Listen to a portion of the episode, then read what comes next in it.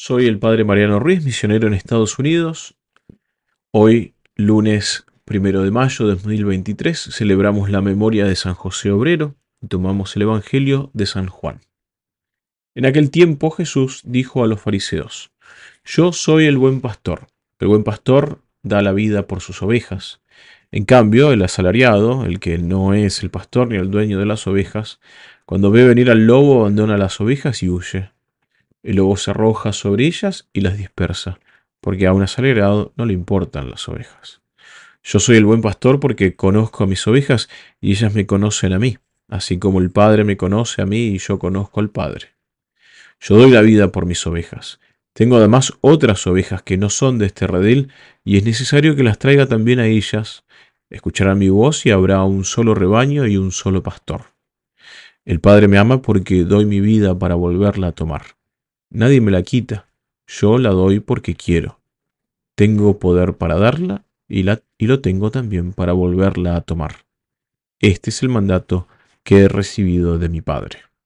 Hoy es la memoria de San José Obrero, instituida en 1955 por el Papa Pío XII, tanto para dar un contexto espiritual al Día del Trabajo que se celebra en varios países, como también una respuesta espiritual a la celebración del primero de mayo que se celebra en los países comunistas, donde se distorsiona el significado del trabajo humano y la relación que existe entre el trabajador y el Estado.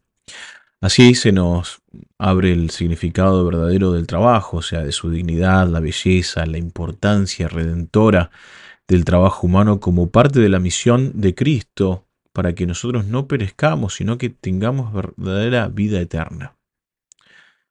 Este día también podemos ver el ejemplo de San José, el, el, esposo de nuestra Madre Santísima, cómo Él nos enseña la buena noticia del trabajo en el plan de Dios, ¿sí? Como es, en el contexto del plan de Dios, cómo nos ayuda realmente a unirnos más perfectamente a Dios. El padre Meschler hace y medita sobre esta realidad, esta conexión entre el trabajo y San José. Él va a decir que obviamente San José tiene este esta virtud de la laboricidad, pero no solamente en el trabajo mental o, interior, sino que también en lo ordinario, en el trabajo exterior, en el trabajo con sus manos. ¿Por qué? ¿Para qué? Para ganarse obviamente la vida y también para mantener a la Sagrada Familia. Su trabajo, el trabajo de San José, representa eh, su deber de su vocación. Él se da, tiene referencia de esto, entiende bien claramente esto. Y también de la voluntad de Dios en su vida. Todo inspirado obviamente por el amor a su familia, a Jesús, a María, a Dios y con frecuencia también por el amor a sus semejantes y por su noble deseo de servirles y ayudarles. Según los principios fundamentales para la santidad, para la perfección de nuestra vida, la actividad exterior debe brotar de la abundancia que existe en, en nuestra vida interior. Se supone entonces un desbordamiento del amor que nosotros tenemos a Dios y a los hombres. Se espera entonces del hombre que en sus obras exteriores dé más que lo que recibe. Vemos que en la vida activa de San José, que estaba ordenada y, llevada hacia la perfección, eh, según el modo y los medios que él la llevaba, eh, vemos que él no está tan preocupado por los asuntos externos, más que realidad preocupado por el cuidado verdadero de su vida interior, o sea, la vigilancia de su conciencia, de una unión más perfecta con Dios. Entonces, su actividad exterior brota de su vida interior ¿sí? y va acompañada con su vida interior.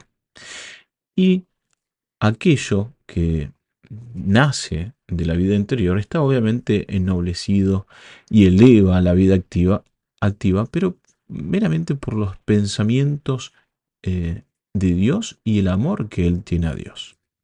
De este modo, su vida exterior acumula tesoros de las virtudes más sublimes. Su vida interior se enriquece también con las dificultades, con las molestias, con los sufrimientos que acompaña la ocupación externa. Es una lección para nosotros importante la que nos da San José.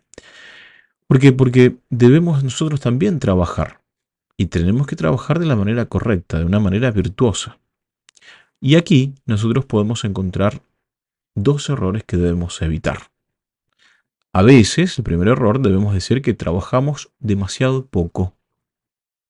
El error en este caso es, consiste en la sociedad, en la pérdida de tiempo, en la falta de seriedad, en la de la perseverancia, para dedicar nuestra vida, nuestras energías y nuestros talentos para la gloria de Dios, ¿sí? para el bien de nuestros semejantes. Existe también, obviamente, una sociedad ocupada, con que consiste en ocupaciones inútiles y que también hace referencia a este error que tenemos que evitar, ¿sí? ocupaciones inútiles y en, en asuntos que están fuera de nuestra propia vocación, incluso de nuestro estado de vida, y que no son verdaderamente útiles ni para nosotros ni para el prójimo. Además debemos examinar si después de cumplir con nuestras propias tareas obligatorias, ¿no se puede hacer algo en beneficio y ayuda de nuestro prójimo? ¿Sí? Para la solución de grandes problemas, para alivio de las necesidades. Así nosotros participamos en buenas obras y cooperamos con nuestros esfuerzos, con, eh, con obras de caridad. Sin embargo, también existe otro peligro que debemos evitar, que es el hacer demasiado.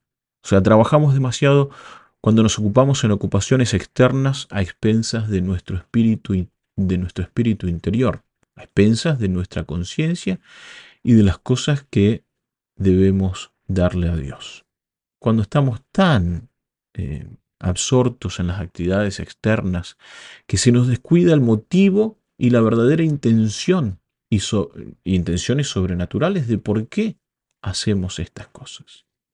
Cuando hacemos nuestro trabajo sin poner nuestra confianza en Dios, o cuando nos desgastamos, incluso como esclavos, ¿sí? y mientras tanto perdemos todo tipo de idea y de, rastro de los valores superiores y, y sobrenaturales, como dijimos recién. El trabajo entendido y realizado en el sentido verdadero y cristiano, para Dios y para la salvación de nuestra alma, es el deber y el honor del hombre y la condición necesaria de su correcto desarrollo y felicidad para el tiempo y para la eternidad. El trabajo, en última instancia, está destinado al hombre, y el hombre está destinado a Dios. O sea, el trabajo no es en sí mismo el fin, sino solo un medio para alcanzar este fin.